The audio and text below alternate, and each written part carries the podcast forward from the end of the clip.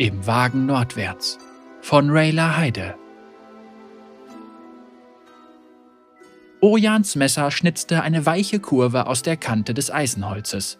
Mit seinen acht Jahren war er nicht gerade der erfahrenste Handwerker und sein Holzblock begann gerade erst wie etwas Rundes und Stacheliges auszusehen.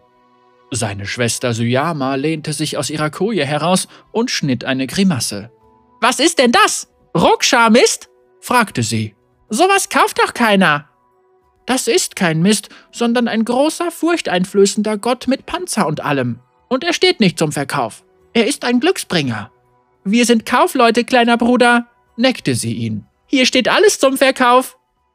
Der Wagen klirrte und klapperte, als er über die Dünen rollte. Vom Boden bis unter die Decke stapelten sich Einmachgläser voller Gewürze, sodass gerade genug Platz war für die engen Schlafkojen der Familie. Etwas verfolgt uns vom Süden her, rief Ojans Mutter von draußen. Ojan hörte, wie die Peitsche knallte und die Kamele dazu antrieb, ihr Tempo zu erhöhen. Syama lehnte sich aus dem Fenster und blickte durch ihren wertvollsten Besitz, ein verziertes Fernrohr. Das sind Kmiros. Ich mache die Pfeile bereit, sagte sie. Sie sind sicher hinter deinem Rokscharmist her. Oja nahm ihren Platz am Fenster ein, und tatsächlich schwärmten Hunderte von Käfern, die etwa die Größe von Hunden hatten, über die Düne hinter ihnen. Syama kehrte mit einem Bogen und einem Köcher voller bunter Pfeile zurück. Sie schoss und traf einen Käfer, doch die restlichen Insekten ließen nicht von ihnen ab. Wie viele Pfeile haben wir? wollte Ojan wissen. Ungefähr 40, entgegnete Syama, nachdem sie einen Blick in den Köcher geworfen hatte. Sie runzelte die Stirn. Von vorne ertönte die Stimme ihrer Mutter. Wir müssen sie abhängen! Festhalten! Die Peitsche knallte ein weiteres Mal, der Wagen wurde nach vorne gerissen und Ojan fiel zu Boden. Syama sandte noch einen Pfeil in den Schwarm und spießte zwei Tiere auf einmal auf. Die Kreaturen gingen zu Boden, doch es waren genug übrig, um ihre Plätze einzunehmen. Öl! Im linken Schrank! rief ihre Mutter. Ojan tauchte ab und mit einer Flasche voller Lampenöl und einem Bündel Lumpen wieder auf. Er tauchte den Stoff in das Öl und wickelte ihn dann um die Spitze eines Pfeils. Dann zündete er ihn an und reichte ihn vorsichtig an Syama weiter, die das flammende Geschoss in eine Traube Käfer schickte. Sie brannten lichterloh und gingen kreischend ein. Ojan grinste. Zusammen bombardierten sie die Horde mit feurigen Pfeilen und schossen so schnell, wie Ojan die Pfeilspitzen umwickeln konnte. Die Luft war ganz rauchig und schmeckte nach verbranntem Chitin. Der Wagen beschleunigte und der Abstand wurde größer, sie waren fast in Sicherheit. Doch dann rutschte Ojan das Herz in die Hose. Die Kmiros breiteten glitzernde Flügel aus und erhoben sich als einheitliche schwarze Wolke in die Luft. Ojan zuckte zusammen, als ein dumpfer Aufprall von oben den Wagen erschütterte. Es folgten weitere Stöße und die Holzbretter ächzten unter dem Gewicht der übergroßen Insekten. Festhalten! schrie seine Mutter von vorne, als sie eine scharfe Linkskurve machten. Die Käfer purzelten vom Dach, doch Ojan hörte unangenehme Kratzgeräusche über ihm und wusste, dass wieder welche gelandet waren. Mundwerkzeuge brachen durch die Balken in der Decke und ein riesiger Käfer fiel in den Wagen. Syama zog ihren Dolch und stach auf ihn ein, doch die Klinge konnte den harten Panzer nicht durchdringen. Sie stieß Ojan zurück und fuchtelte verzweifelt mit ihrem Messer herum, um das Insekt in Schach zu halten. Mehr Kmirus kamen mit krachenden Kiefern und klickenden Mundwerkzeugen durch das kaputte Dach herein. Ojan rollte unter seine Schlafkoje und trat verzweifelt nach den Insekten, wenn sie nach ihm stachen. Er zerrte die runde Holzfigur aus seiner Tasche. Bitte, Ramos, ich flehe dich an, flüsterte er. Hilf uns.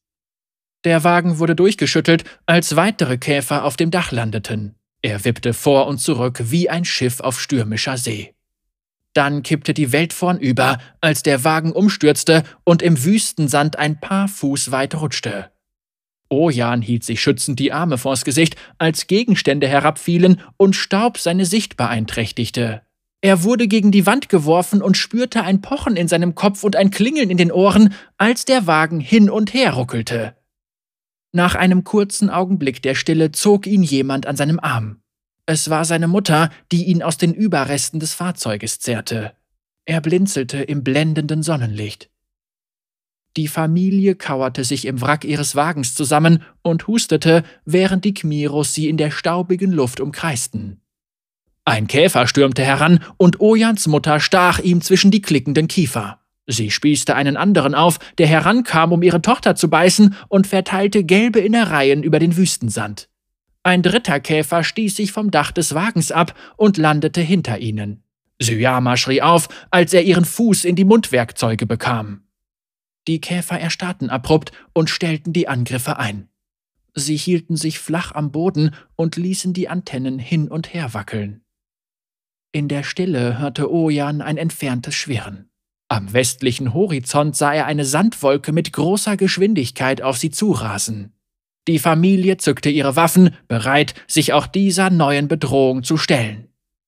Eine runde, gepanzerte Gestalt stieß aus dem wirbelnden Sand heraus, krachte mit immenser Gewalt in den nächsten Käfer und zerquetschte ihn. Die Gestalt rollte weiter und zerdrückte Käfer, wo sie nur konnte. Obwohl die Insekten sie mit ihren scharfen Mundwerkzeugen attackierten, konnten sie die Gestalt nicht aufhalten und innerhalb kurzer Zeit verblieb kein einziger Kmiro mehr.